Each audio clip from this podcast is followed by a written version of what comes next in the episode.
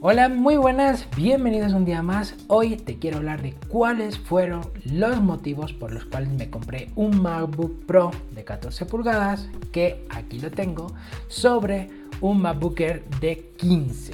Bien, eh, contexto.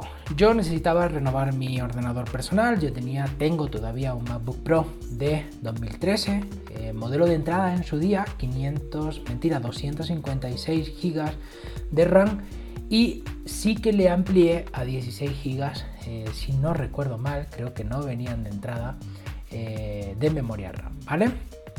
Entonces, eh, ya muy antiguo, no se actualiza, no puedo instalar aplicaciones como por ejemplo OBS que necesito para grabar los vídeos del canal, así que decidí renovar mi ordenador.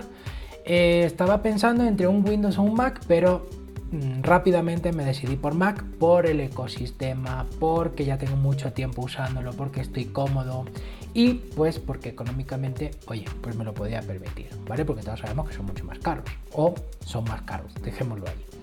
Ahora, en principio yo estaba pensando en un MacBook de 13 o de 15 pulgadas, ¿de acuerdo? En torno a los 1300, 1500 euros dólares. Eh, pero, pero, eh, yo tenía dos cosas en mente que por las que no estaba tranquilo o cómodo comprando un MacBook Air de modelo de entrada. El primero eran los 8 GB de memoria RAM que yo en ocasiones sí que necesito virtualizar, ya sea con máquinas virtuales, con eh, Docker, eh, utilizo Android Studio que consume mucha memoria RAM, Scope que también es pesado con el tema de los emuladores, suelo tener Chrome como navegador por defecto, porque cuando está desarrollando, sobre todo temas de web, pues la consola de desarrolladores de, Chrome, la verdad es que es muy buena, tiene una cantidad de extensiones tremenda y pues lo considero una herramienta más de trabajo, además de que tengo muchas pestañas abiertas, ¿vale? Por lo tanto, esos 8 GB de memoria RAM yo sabía que se me iban a quedar cortos. Adicional a eso, pues como estáis viendo, eh, si es que estás en modo eh, en YouTube, ¿vale? Si estás en modo podcast, pues te invito a que te vengas a YouTube.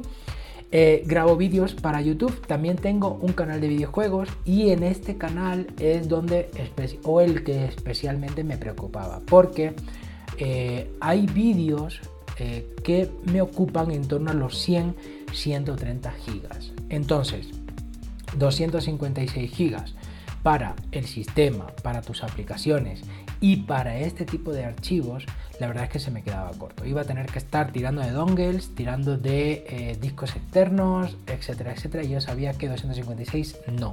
Y los 8 GB también se me iban a quedar cortos. Entonces, si personalizamos un MacBook Air de 15 pulgadas y le agregamos los 8 GB de memoria RAM y los 256 GB y los 512, perdón, de eh, disco de almacenamiento, se nos monta en 2.058 euros o 2.000 dólares aproximadamente. Tenemos que tener en cuenta que el salto de los 8 a los 16 gigas nos cuesta 230 euros y lo mismo nos cuesta el salto de 256 a 502. Entonces fijaos que por aproximadamente 400 dólares podemos tener un ordenador mucho mejor, ¿vale? El MacBook Pro. ¿Qué tenemos de mejor? Tenemos eh, mejor pantalla, es ProMotion, 120 Hz, tenemos mejor chip, tenemos el M2 Pro, tenemos ventilación que a mí especialmente me interesa porque puedo estar haciendo tareas que tengan una alta exigencia durante un tiempo más prolongado. Yo generalmente edito vídeos y trabajo al mismo tiempo. Y ya con el MacBook Pro, con el i9, le cuesta trabajo. Cuando yo estoy editando un vídeo, el MacBook Pro se ralentiza que en gran medida no creo que sea por eh, falta de potencia, porque como os digo tiene un i9, pero eh, creo que sufre por el tema del thermal throttling, se calienta y baja el rendimiento, ¿vale? Entonces tenemos mejor chip, tenemos mejor pantalla, tenemos más puertos, tenemos HDMI, por poner un ejemplo, tenemos lector de tarjetas, que yo en mi caso el lector de tarjetas no lo uso, pero el HDMI sí que lo uso, ¿vale?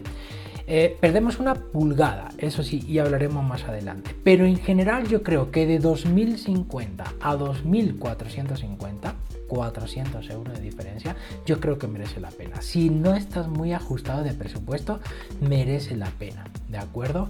Además, hablando de precio, unido a que donde yo estoy viendo ahora mismo por el Día del Padre hicieron un, bueno, el Día del Padre que aquí se celebra en junio, no es en marzo como en España, eh, hicieron un resell les hizo un descuento del 7%, ese MacBook Pro se me quedaba en 2.300 dólares, solo 250 dólares más caro que el MacBook Air de 15 ampliado. Entonces, fijaos que tan solo por eh, aproximadamente 150 dólares iba a tener mucho mejor ordenador. Entonces creo que por ahí no había eh, no había distinción ninguna. Hablando de precio, también te digo que Apple no la ha jugado un poco, ¿vale? Porque antes el modelo de entrada era de 15 pulgadas, ahora el modelo de entrada es de 14 pulgadas. Y para ti, si tú vas a estar mucho tiempo trabajando con el portátil, solo con esa pantalla, lo vas a notar. ¿Vale? Lo vas a notar y mucho, porque yo como te digo tengo dos MacBook Pro, uno de 2013 y uno de 2019, los dos de 15 pulgadas y se nota muchísimo, muchísimo la diferencia con las 14 pulgadas, mucho. ¿Vale? Cuando yo tengo que trabajar con el portátil solo en modo portátil, la verdad es que yo sí lo noto eh, que tengo muchísimo menos espacio. Así que si eso es importante para ti, tal vez la opción es que saltes al de 16 pulgadas o que te quedes en el Air de 15, pero ojo, yo sí te advierto que no es negocio para nosotros, obviamente, para Apple sí, aumentar eh, memoria ni capacidad de almacenamiento. Es muy caro en, Apple. Parece que fuese oro, de oro, la, la, memoria que te están poniendo, ¿vale? Yo personalmente no lo aconsejo. Si te vas a comprar un portátil de Apple, sea cual sea, cómprate modelo de entrada. Si te vas a comprar un MacBook Pro, si lo quieres de 14 pulgadas, modelo de entrada. Si te vas a comprar un MacBook eh, Pro de 16 pulgadas, modelo de entrada. Lo mismo con el Air, lo mismo con el Mac Studio, lo mismo. Tal vez la excepción yo lo haría con el eh, Mac Mini. Con el Mac Mini no me compraría un modelo de entrada, sí que le agregaría los 16 GB de RAM. Ahí no aumentaría la, capacidad de almacenamiento porque como es, entre comillas, un sobremesa, es mucho más fácil tener, tener ahí todo conectado, ¿vale? Discos duros, almacenamiento externo, NAS, etcétera, etcétera. Bien. Eh, eso es tema precio. Lo último que quiero comentar, lo que estaba diciendo que, me fui por otro lado. Como decía antes, los modelos de entrada del MacBook Pro eran de 15 pulgadas. Ahora son de 14 y el precio es el mismo. ¿Vale? Cuando yo me compré mi MacBook Pro de 13, de, perdón, de mi MacBook Pro de 2013, modelo de entrada, 15 pulgadas, aproximadamente 2.500 dólares, euros. Ahora lo mismo, pero en 14 pulgadas. Así que Apple nos está dando una pulgada menos por el, por el mismo precio. Y la verdad, como decía, se nota. Yo lo noto, ¿vale? Bien, eso por ahí. Otro motivo eh, por el cual yo me decidí por el MacBook Pro es que eh, vi un youtuber, eh, un vídeo de de un youtuber en inglés pero que te dejaré la nota del episodio porque me pareció muy bueno, que comparaba, ojo, no MacBook Air contra MacBook Pro, sino MacBook Air, modelo base, contra MacBook Air ampliado. Tanto memoria eh, RAM con 24 GB como la, memoria, eh, la capacidad de almacenamiento. Y para mí esta prueba fue decisiva, eh, no porque no estuviera comparando el MacBook Air contra el MacBook Pro, porque obviamente el MacBook Pro tiene mejor chip, es mejor máquina, sino porque estaba probando 8 GB contra 24 GB de memoria RAM. Y ahí era donde yo iba, ¿vale? Eh, hizo la siguiente prueba. Abrió el navegador Chrome con 10 pestañas. Abrió Android Studio y el emulador. Abrió el Edcode y el emulador del iPhone y también tenía abierto Visual Studio Code con un proyecto. Y eso es un, entorno que se asemeja mucho al mío. Yo no suelo tener Android Studio y Edcode a la vez abiertos. O estoy trabajando en un proyecto Android o estoy eh, trabajando en un proyecto iOS, pero nunca los dos a la vez. Son muy pesados esos dos entornos. Pero yo sí que suelo tener, perdón, como te decía, yo suelo tener muchas pestañas abiertas, ¿vale? De Chrome, porque tengo correo de la empresa, el correo mío, el chat de la empresa, el calendario de la empresa, el calendario del cliente, eh, varias páginas a lo mejor de alguna duda que tengo o algo que no hacer y estoy buscando. Suelo tener muchas más de 10 páginas, ¿vale? Abiertas. Eh, Android Studio y a lo mejor un proyecto en Visual Studio Code.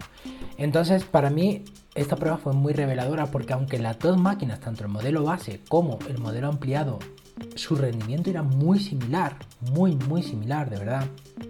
Eh, prácticamente no había eh, diferencia. El modelo ampliado en la mayoría de las pruebas eh, era un pelín, poquito, muy poquito más rápido, pero era muy similar. Lo que a mí me llamó mucho la atención fue la memoria swap. La memoria swap es cuando el ordenador, cuando la máquina se queda sin memoria RAM, ¿vale? Lo que hace es utilizar una parte del disco duro, en este caso SSD, y es muy rápido, todos lo sabemos, como memoria RAM, ¿vale? Para aumentarla a los 8 que ya tiene, o a los que tenga, en este caso 8, ¿vale? Entonces, por eso el modelo base en ocasiones era un poquito más lento, muy poco, casi imperceptible, ¿vale? Pero aquí el problema es que estamos utilizando el disco como memoria RAM y eso quiere decir que vamos a acortar la vida del disco. Yo no pretendo que este nuevo MacBook Pro a mí me dure 10 años como me ha durado el que compré en 2013 porque eso ha sido una situación particular. Eh, ¿Por qué? Pues porque cuando mi ordenador aproximadamente tenía unos 6 años, a mí me dieron un ordenador del trabajo, ¿vale? Entonces desde hace unos cuatro años aproximadamente yo no he necesitado como tal eh, mi portátil de personal para hacer proyectos exigentes. Los he estado haciendo todos con el, portátil del trabajo que la empresa nos lo permite. Nos deja utilizar el portátil eh, para nuestra, nuestro uso personal, siempre obviamente pues lo típico que no tengas material eh, pues que, no, que, sea de copyright y que lo hayas conseguido de aquella manera, ¿no? Ese tipo de cosas. Eh, pero como yo, pues en principio no tengo ese problema, pues bien. Entonces, yo no espero que me dure 10 años, pero sí que espero que me dure unos 5 o 6 años, ¿vale? Entonces, eh, cuando tú compras poca memoria RAM, vas a tener ese tipo de situaciones. Y la cuestión es que yo ese tipo de situaciones las voy a tener mantenidas en el tiempo. Porque necesito o ejecuto aplicaciones que generalmente consumen mucha memoria. Y eso lo que va a hacer es que va a disminuir la vida útil de mi portátil. Y eso pues la verdad es que a mí no me agrada. Esas dos cosas fue lo que a mí me motivó a elegir el MacBook Pro sobre el eh, MacBook Air, unido, como comentaba al inicio, el eh, descuento que hacía que prácticamente saltar de un Air a un eh, Pro era prácticamente lo mismo, ¿de acuerdo?